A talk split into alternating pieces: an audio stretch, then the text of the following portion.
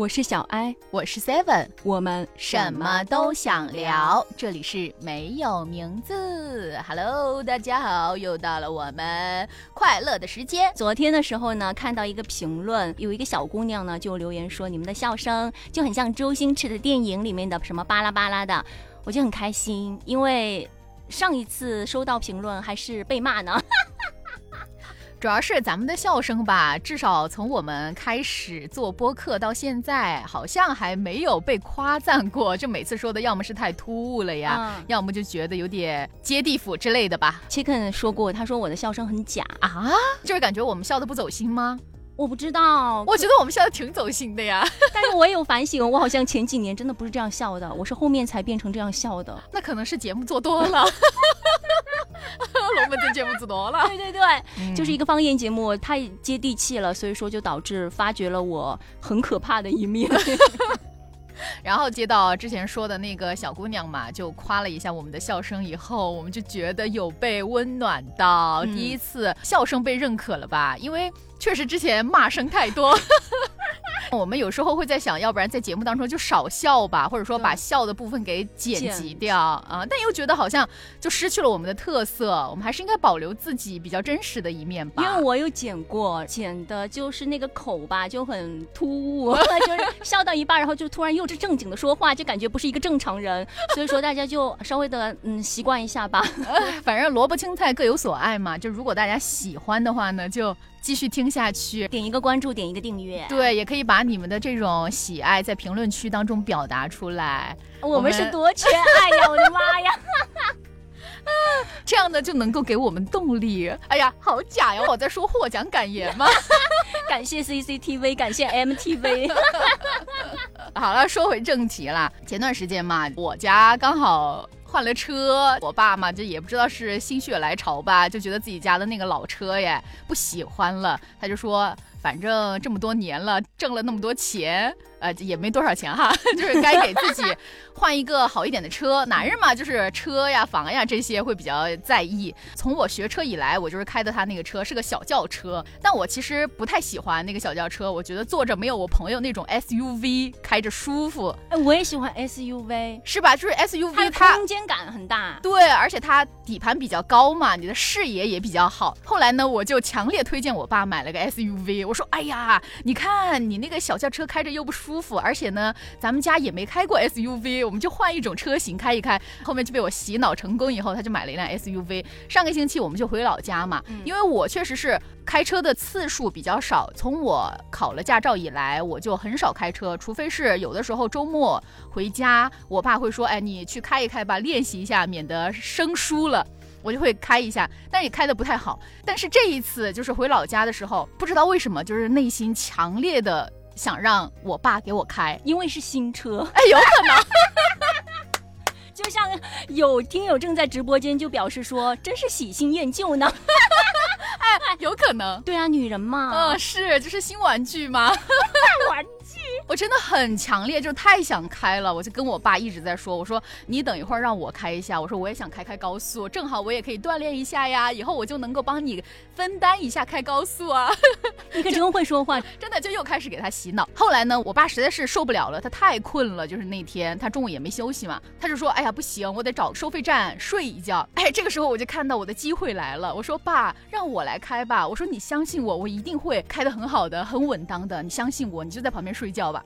从我上车开始，其实我整个路程开的挺好的，至少我妈一直在后面，就是说，哎呀，你开的真棒啊，开的真稳啊，我一点都不晕车，怎么怎么样的，就给我鼓励嘛。但我爸在旁边就很紧张，因为可能就是对于老司机来说，一个新手他会有很多小细节把握的不太好，比如说踩油门啊、打方向盘啊之类的嘛，他就会老在旁边碎碎念、碎碎念、碎碎念，然后我就很烦，我说你赶紧睡吧，行吗？后来呢，可能因为我开的时间很久嘛。他就睡着了，我起码开了四十多公里，就是我开的这个过程当中，你知道吗？我左边的屁股真的很痛，因为我很紧张，就全身都很紧张。车上三条命呢，后又是开高速，就是这种速度差不多是在一百码左右，让我整个人很紧张。然后我左边的屁股就隐隐作痛，实在坚持不住了。下一个收费站的时候，我说爸，你赶紧换一下，我受不了了。那你还挺好的，啊，就就是这一次让我非常有成就感。开出自信了。对，我觉得以后我可以开车到处玩了，就是那种感觉。其实说到开车呢，我们从学车开始就已经曲折不断了。嗯特别是我身边，其实之前有朋友，他们是像刚才直播间有的朋友一样，交过两次钱。就是第一次没有学成功，又花了第二次的钱去学习。我就想说，哎呀，我自己之前学习的时候，虽然是真的很辛苦，但是我全部是一次过的，我可骄傲了。我就觉得我也算是节约了一笔钱吧，一大笔钱，而且补考嘛，补考也要交多的钱嘛。你是你是四科全部是一次过吗？对，哇，你好牛啊！因为我当时压力很大，当年学车的时候被妈妈逼着去的，她就也给我洗脑说，她说过个几年你开车跟你们以前学英语、学计算机一样，都是非常普及的东西，你一定要趁着大家还没有。在学的时候冲到前面，然后就给我交钱去学。每天，我的妈呀，我真的是起早贪黑，比上班还累。是六点多我就得起床去到驾校，因为那个时候每个人开一圈嘛，就得下来排队。我们一组这样下来的话，我可能上午一直到中午的时间，最多我只能摸到两盘车。中午就该去吃饭，吃饭呢，我们要请我们的教练师傅一起去吃。大家平摊教练师傅吃饭的钱，而且那个吃饭的地儿也是教练自己去选择的。啊我们就跟着他走，每顿饭之后都要给师傅拿一包烟。不是他怎么好意思让你们给钱的呢？吃完了他就自己搁那儿坐着吗？对他也不会起身去结对账。，就是一种那种潜意识，大家都是其实都那么操作的，哦，我们随波逐流就行了。天呐，学车怎么那么多弯弯绕绕人情世故啊？真的，到下午嘛就又开始练，练到呃差不多四五点我就得去上班了。嗯嗯就一天我可能正常情况下可以摸三到四把的车，然后我每天还要请师傅吃饭，请他抽烟。那一年正好中间我学车的过程当中插了一个国庆，我们还几个学员偷偷的凑钱。给师傅送了一条几百块钱的烟，天呐，你们不是你们学车不是交了费的吗？那不是就是他的责任啊？我觉得可能是环境不一样吧。我们学车已经是很多年以后了，而且嗯我是找的熟人，所以我熟人的话就避免了这种情况。但是你说的这种情况，在我们那个驾校我也没怎么看到，哎，好夸张。但是我有听说过，为什么当时我会找熟人的原因是一个是我害怕被教练骂，因为他们说驾校的教练非常的很凶，对，就是脾气不好。第二个呢，就是他们说会有一些潜规则，比如说你要买烟，请吃饭。为了避免这两种情况，所以我找的熟人。哦，所以说你的熟是在这儿，我以为你的熟是价格方面有一些优惠，或者是可以插队什么的。没有，还是给的原价啦。我们当时考完了一个科目，请教练吃饭，嗯然后吃完饭又去 KTV，就很热闹。但是我其实当时还很年轻啦，很小啦，就只能跟着这些哥哥姐姐混嘛，因为别人都去了，你在教练手下学习，你不去的话，万一到时候别人在呃学习的时候刁难你的话，或者说没有用心教你，对给你穿小鞋。就觉得没必要嗯嘛，跟着那个师傅去了 KTV，然后他们唱的那些歌儿，什么套马的汉子，你威武雄壮，反正我也不行，然后就只能看他们在那儿嗨。之后就有一个女的进来了，那个师傅就说叫她嫂子，那个女的穿的那个，我现在都还记得，穿的一个红色的那个连衣裙，比较风骚的那种。那是他老婆吗？不是他老婆，他老婆我们见过的，就是另外一个人。啊，然后我就觉得天哪，是这样的吗？他们就有的人说，其实在我那个年代哈，一几年的时候，教练真的是一个很吃香的一个职业。而且有很多的人，哪怕你平时你的工作可能威望很高，你去到驾校，你就是一坨屎，就是啊，也是会被使唤嘛。反正你也要看别人脸色的那种。就为了能够让自己拿到驾照，对，啊会有一些这样的操作。反正我当时啊震撼还是蛮大的。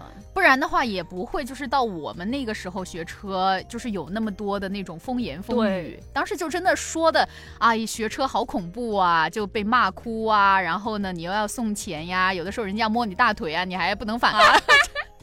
真，大腿不能反抗，但我有被凶过，但我没有哭。嗯我有一次在走那个 S 线的时候，到了一个点，不是说要打死吗？嗯，我每次就是很大力，啪啪啪，然后就使劲把那个方向盘扳呐、方向盘都有声音出来的那种大道。后面呢，师傅就说：“黄佳，你在干啥子？方向盘都要被你扳掉了，因为那个车本来就很老了，就很容易可能坏掉，就怼回去。我说你不是让我使劲吗？打死打死吗？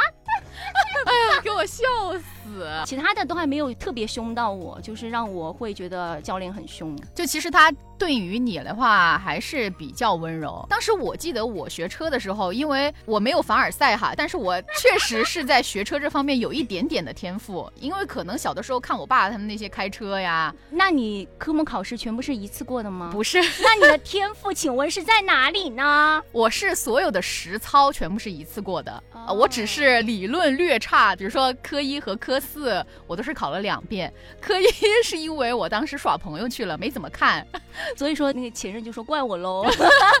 反正我不管，就怪他。科一就考了两次嘛，科四是为什么呢？科四是因为我科三考完，对自己非常的有信心，然后就觉得我哎这种我都已经考过了理论，我肯定能过。他们说科四应该是很简单的呀，我印象当中啊，反正我当时就是考完了科三，直接去考科四，结果就挂了，就很离谱了。所以说我就是科一和科四考了两遍，但所有的实操都是一遍过的。当时我学实操的时候，其实我自己还好，好像没有什么故事，可能因为是熟人吧啊。但是呢，就是在我学车的过程当中，因为当时学车是一个车上就有四个学员，大家都是轮着来，就像你开始说的那样，每个人都是开几圈几圈这种。对。但是如果像我们熟人的话，我们会有单独的一辆车，知道吧？就是我们可以自己多练。但是我当时是和一个阿姨吧，她可能有三四十岁的样子，她就是和我一辆车嘛，因为她可能也是找了点关系的，所以说那辆车上只有我们两个人。但是他开车就反应会比较慢一点。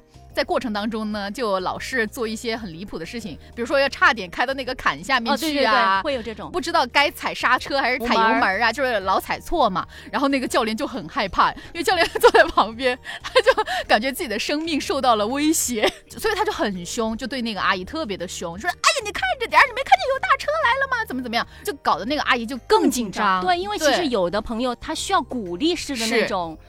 我也是这种，如果更凶我，我会更紧张，我就更弄不好。对他反而会那种呃手足无措、惊慌失措，他不知道到底在干嘛。那你会帮助他吗？我会，我不会，因为我们之前一个小组的话，嗯，像队友之间就会互相的，比如说帮帮帮忙看一下有没有压线呀。是不是咱们入库的很完美啊？位置停的怎么样？都会帮忙哎，不一样，因为当时我和那个阿姨一起就是练习的时候是练习科三，就已经上路了。对，所以上路的过程当中，说实在话，我真不知道该怎么提醒他，因为我也是个小白，就我也不知道他到底什么是对的，什么是错的，因为我开车都是凭感觉。还有就是老师当时讲的东西，我就写在备忘录里边，一字一句全部写在备忘录。天哪，你好认真哦！我现在想起来觉得我自己很离谱。我当时学科二的时候，他不是要入库吗？他要对到什么什么点，然后要该怎么怎么做，每一步操作全部写在备忘录，一字一句。所以我觉得可能也是努力加天赋吧。你真的是够了耶！好了，我在凡尔赛了。好的，但是我在科目三就是上路的学习过程当中，也是遇到过一个事儿。当时是下雨天啊，我的师傅坐在副驾，然后我坐在那个司机的位置嘛。对面有一辆很大的那种类似水泥罐的那种车就过来了。那种车嘛本来就很大，然后它一扫而过的时候，那个水就喷到了我的脸上，因为我当时有开着窗的。我当时。不知道为什么，第一反应就是赶紧把我的脸给擦干净，我的双手就离开了我的方向盘，就去擦我的脸了。我的教练在旁边说：“你在干什么呀？你不管我们了吗？方向盘呢？方向盘呢？”我才就是反应过来，把方向盘抓住。天哪！不是，虽然说这个画面说实在话想着有点搞笑，但真的很后怕，就全身都是冷汗哎。我没有冷汗，因为我 我没有那个意识，我没反应过来。对我完全第一反应，我就是把我的脸上的水给擦了。第一很脏，第二就是它也挡着我视线了嘛，我眼睛也看不到了呀。所以你根本就没有考虑过方向盘的事情，对，完全忘记我在开车。天哪，多少有一点吓人。我要是坐在那个车上，我也会被吓死。所以说我在科目二和科目三，就是实操的两场考试，全部一次过的时候，我的教练都在叮嘱我，他说我以后上路可得小心点儿。哦，你说着我就想到了，好吧，又要说到我的熟人了。我的熟人就告诉我晚一点去，就是他说你去考科三的时候，你不要一大早就去，你可以晚一点再去，这样你的车上就不会有那么多人。督考的那个师傅呢，他就会给你放点水。所以那天我们去的时候，差不多就是接近中午十二点，所以当时我的那一辆车上就只有两个考生。当时我在那个考的过程当中，其实考科三的时候，我们当时学的时候是有一个加三加四，就是你加到三档，马上得加到四档。对对对。可是我的前面刚好有一辆车，而且那辆车开的特别慢，我就感觉着了，我要挂了。当时我就立刻反应了一下，我就马上变道，变到旁边去，然后再加三加四完成了。哇哇！你好厉害！但是你知道吗？我过去的那一瞬间，我可害怕了，我可怕撞到前面的那个车了，真的就很吓人。但是我觉得为自己的机智点把赞啊，点把赞！真的，因为要是我的话，我就会一直跟着那个车。我也不知道当时我为什么会就是这样操作，就是下意识的觉得应该要这样做一下吧，不然我就挂了直接。但我当时也是我在考。科三的时候，我其实啊上车有一个动作是没有做的，但是那个考官就很好，因为也是就像你的那个教练说的，到后面的话，中午吃饭的时间他就会啊放水，对他会有点疲惫，他就会提醒，他就咳了一下，哦，他说，然后我就啊发现好像是有一个东西没有弄。哎，但是你还反应过来了，对我有反应过来。我当时也是，我是科三，最后不是你考完了以后，你得停在路边嘛，然后你得和那个线对齐。我当时就一直在那儿挪，在那儿挪，因为我没看到他到底对没对齐，或者说我有点强迫症，我就想让他对的特别齐。他可能看不下去了，那个师傅他就点头，你知道吗？他在 他那悄悄的点头，可以了，可以了，可以了。然后我就马上拉手刹，好停下。但我在科目二的时候也是有遇到过一个很好的考官，嗯，就是我其实，在上坡起步的时候，我有打到，就是我好像有后溜一点。然后我开上去的时候呢，是一个稍微年纪比较大的一个叔叔，他就看到我嘛，他说不要紧张，放松啊，再来一遍。我就觉得哦，好温暖啊，至少人家不会骂你。对啊，他又不是教练，他怎么骂我了？我当时考科二的时候，其实。我自己还好，但是我在考场上就遇到了一个很奇葩的，就大家会在那种呃某些视频上刷到的那种。我当时看到有一个考生，不是他上了车第一件事情是要系安全带，然后调整座椅和你的那个后视镜吗？那个考生把所有的操作都做了一遍，但是就是没有系安全带，就开始起步，然后马上就挂了，而且他是两次，两次都没有系安全带，两次都挂了，就挂在同一个地儿。对，我就很离谱。之前有一个同事。我们虽然这一趴说了很多，但是这个同事一定要说，就是他在考试的时候倒车入库，因为他可能在平时练车的时候就习惯性的没有通过后视镜去看有没有停好，他习惯性的把自己的脑袋哦伸出去看，对，窗户外。然后呢，在考试的时候他也依然这么做了，因为一个惯性嘛，人的那个红外线嘛，不是他有一个扫的，车里就发出了机器人的声音，就说有异物，窗外有异物。然后他那次考试就被打到了，他就回来说：“他说，哎呀，我就是把头伸出去了，然后就被打到了。”我心里想说：“你真的是个傻缺耶，怎么那么好笑啊？窗外有异物。”当然说过我们关于学车的种种艰辛之后呢，真正的自己实操上路了啊！就你还是得面临自己上路的这个过程。就像最开始 Seven 说到的，他其实有在慢慢的。去接触，有去练习，嗯，因为你没有太排斥嘛。对，首先是因为我自己是不是很害怕开车，还有就是想开车，因为我自己觉得我开了车，我就能到处去玩儿。如果我不会开车的话，我就总是会等着别人来帮我开，带我去玩儿，就是我可以掌握这个主动权。但我可以打车呀，打车很贵呀，而且你打车不方便呀。就比如说你开车，你可以开到你想去的那个终点，而且你无论去哪儿你都很方便嘛。你打车的话，你又得花钱，你还得就是看人家眼色。嗯，是这样。但是我因为本来就不喜欢开车，是第一点。再来就是我自己在上路的过程当中就遇到了不少的挫折，就导致我现在。对，开车哪怕是电瓶车都阴影非常的大。我觉得这个你必须要和大家分享一下，因为他曾经跟我分享过，我只要每次和他一提到开车这个话题吧，我都会嘲笑他一遍。就有一次，我跟我的前任那天中午阿姨来做清洁，然后外面有一点飘雨，我们就想说，那我们。不然就去练一下车，嗯他就说我们就去那边空旷的地儿就练一下，可能回来也差不多嘛，一个多小时。我就说那行吧，反正他在嘛，有人在我就还好还好，我就开了。结果呢，真的那条路上空空荡荡，车没有，人也没有，就是一条刚刚新修完的路啊，笔直大道。对，我就想说，那我就开着，然后看着远方，我只要保持这样就 OK 了。我也不知道为什么是我的方法不对还是怎么。我开着开着它就歪了，但是我自己看着我还是直的，嗯，然后撞上了一块比较硬的马牙子，轮胎就爆了，当时就发出了很大的一声音，就把我吓到了。然后我就说他怎么了？他说我下去看一下，然后就说轮胎爆了。不是，我当时就很震惊，我说怎么能够在一条没有人也没有车的路上，还是一个非常笔直的路上，把车开到坎坎上去，车胎还爆了？他说你为什么越开越斜，就是越开越歪嘛？我说我看着前面的，它是直的。他说：“你下来看一下，它是不是直的？” 哎，但是真的会这样，因为我是开了高速以后，我才会有那种比较强烈的感觉。因为高速上它其实基本上它的路就是直的，而且你那个周围非常的空旷，除非是那种很堵的情况哈，基本上没什么车。然后你一直在一个直线上开的时候，如果你只盯着前方，其实你不知道你自己走的是直的还是弯的。我爸反正是这么教我的，就是你在开车的过程当中，如果你要看你的车是不是一直在两条线的中间，你就要看左边和右边的后视镜，你左边的那个。后视镜，你的那个轮胎必须是对着你左边的那条线，就是你左边的那个轮胎离你的左边的那条线之间的那个距离，你不能挨得太近，你不能压线嘛。嗯，这是右边的那条线，也不能压吗？对，也不能压线。你的两个轮胎都是在那个线的中间，你开的就是直的。哦，我就是一直只看前面，我没有看后视镜，而且你一直看前面，你的眼睛会疲惫，而且你的眼睛会欺骗你，就你觉得你是开的直的，但实际上它不是直的。就比如说在停车的时候，比如说我等红绿灯，如果我只盯着前方，我会觉得我的车一直在后退。但是如果我看了旁边一下，就发现其实我车是停着的哦。对，反正我也不知道为什么，就很很离谱。所以我每次停车的时候，我都不敢一直盯着前面，我就觉得我的车在后溜。那你这个幻觉是比我大一点了。后面就先在某度上找了一个附近的维修的 一个店儿，然后打电话让对方就是过来看一下，就换了一个轮胎嘛，交了四百多。啊，这还不如不出门呢，对吧？就不出门还不用花四百多，而且也不会对我造成阴影。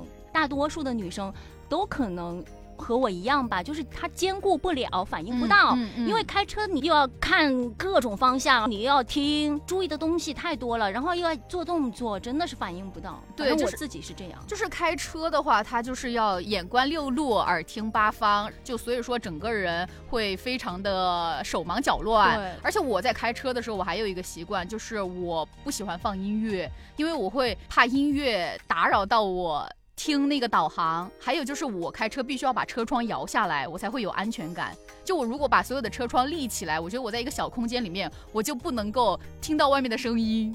或者看到外面的情况就没有那么清楚，就可能还是对于开车这个东西不太熟练。但我觉得开车加上那种摇滚乐不是很带感吗？是啊，但是我开车的时候就是那种正襟危坐，就是背特别的直，就是眼睛就是死死的盯着前面。而且我基本上我开车的时候，别人跟我讲话我不会理他，就我还是不太熟练嘛，我会害怕。因为其实对于很多的老司机来说，就觉得开车嘛很简单的一个事儿，对吧？就是玩具车呀。对，熟能生巧，就觉得我是可以操控他的，但是偏偏有时候就出事故的大多数都是老司机，因为他们抱有一种侥幸心理，再加上我觉得啊，无论是咱们的新手司机还是老司机，一定要对上路这件事儿保持一个敬畏。就像我自己，我因为。我知道我自己的能力，我不可能说，哎，我喜欢开车，我就要开车，我觉得很方便，我就上路了。但是其实我的开车的水平是不足以让我去上路的。嗯，那我造成的危险，我有没有能力承担呢？我每次都会在思考，我就想说，我自己死了倒无所谓，万一让别人的家庭肢解了怎么办呢？就是属于那种。就还是要为别人的生命和自己的生命都要做考虑吧。对，嗯，唉。反正我就是到现在为止的话，其实也是因为还是会觉得自己的能力没有那么大嘛，还不能够独立的一个人开车，所以我现在开车出门，我的副驾驶上必须要坐一个人，就他得陪着我，我才会觉得安心。就是说开了这么久的车，从我学车以来的话，我只有一次是自己一个人开车上路，但是那一段路是比较短的，而且是我比较熟悉的道路，就是我开车去接我爸那个过程当中，你知道吗？真的很害怕，就是那种害怕。一个是我担心自己的安全，一个是我担心别人的安全，我害怕自己出了什么事儿，影响到大家，也影响到自己。然后我在过程当中真的全程把所有的窗户拉下来，然后就盯着外面。开的那个马速也非常非常的慢，就慢慢的爬，就一直爬爬爬爬爬爬到我爸的那个店门口。但是当时就是非常安全的抵达的那一刻，我内心的成就感是很强的。但是也只有那一次了，后面还是不敢一个人开车，还是害怕。对，像我们直播间这个幺二三三就说，他说难怪 Seven 开四十公里就那么累，开车就得放着音乐。这样可以让自己放松，不然精神力的话会吃不消。嗯，他说只要和其他的车辆就保持一个安全的车距就可以了。但是对我们新手来说，还是会更加的会小心一点了。就是当我们的那个技能没有达到一定的熟练程度的时候，我们的全身，至少我觉得我自己就是生理上都会非常的紧张，不然我也不会左边的那个屁股那么的痛。我觉得这是正确的，就是对自己负责，然后对其他人也负责。对，那像幺二三三，他就说我开车一个多月就敢一个人开一千多公里啦！哎呀，有这样的，就是之前我有个同事也是，我是坐他的车嘛，我说你开车开的好好呀，就很稳嘛，很熟练。他说他当时自己考了那个驾照以后嘛，马上他爸就给他买了一辆二手车，然后他就自己开车到处去旅游，所以说才练就了这么一身本领。还是要多跑，嗯，还是要多练。还有就是我们有一个同事也是，他新学了开车，最近我坐他开的车，我不会因为听到说他是才学出来的，就有一丝丝的担心。非常稳，他的每一个动作都会让我觉得他是在驾校。他一开始打开门，好坐好，调整座椅，系安全带，我要笑死！你们知道，他整套那种行云流水的操作，就是感觉他正在驾校上课，然后旁边是一个教练，教练对师傅把他盯着。好，起步，哎，走，稳，嗯，不着急，慢慢来。那，我真的在旁边，我就觉得很安全啊，就这种就让你很安心。对，像他呢，其实也是一学完也是马上就摸车，然后因为他自己对这个东西本来就比较有兴趣，嗯，所以说也是经常自己上路，当然也会遇到像你所说到的，像他爸爸也是个老司机，在看他开车的时候，就这也不对，那也不对，然后就在那儿碎碎念碎碎念，他就会说你别吵啦，你再吵我待会儿就出事儿了。对，因为其实开车这个事情真的是自己的事情。如果旁边有人在说你的话，你会反而不知道该怎么操作。就像我开车，其实我觉得我自己开的特别好，但是在我爸那种老司机的眼里，他就觉得你的那些所有的细节都不到位，不够完美，就应该像我说的那样做，所以就会在旁边一直碎碎念，然后我就会很烦他，我就不想让他坐我的车。我是发现副驾驶那个座位真的是很微妙，嗯，就是人一坐上去吧，除了我，可能其他的任何人都会对旁边的司机指指点点。希望大家还是能够。冷静的对待一下咱们的正宫娘娘。是的，虽然说正宫那个位置呢，只要一旦你坐上去，无论多温柔的人都会变成怒怒族。对，呃，但是呢，我觉得坐在副驾驶上吧，我们只要支持他，然后呢，在某一些特殊的就是你觉得你实在看不下去的情况，可以提醒一下他。其他的时间你就保持沉默吧，因为毕竟操作的人是那一个人。对，尽情发挥。当然，如果是遇到那种很糟糕的，有一些司机故意来别车之类的。大家也要冷静啊，对，就多一点耐心和宽容，对，不要搭理他们，因为咱们都是在马路上，自己的生命安全才是第一位的，就不要为一些没必要的事情去伤筋动骨的。是的，而且呢，还有就是说到一个老生常谈的，就是开车一定不能喝酒。嗯，我觉得这个是非常非常重要的，就是有的时候可能人。在很多时候都会对自己抱有那种侥幸的心理，然后觉得自己好像就那么短的一节路，我肯定能够，哎，就反正开回去就开回去。虽然喝了一点，但是其实你不知道，就是这一节路它到底会发生什么，就你还是得对自己、对他人都负责吧。希望大家都能够一路平安吧。嗯，那最后呢，就还是道路千万条，安全第一条，行车不规范，亲人两行泪。对，再见大家，这期的节目就这样喽，拜拜，拜拜。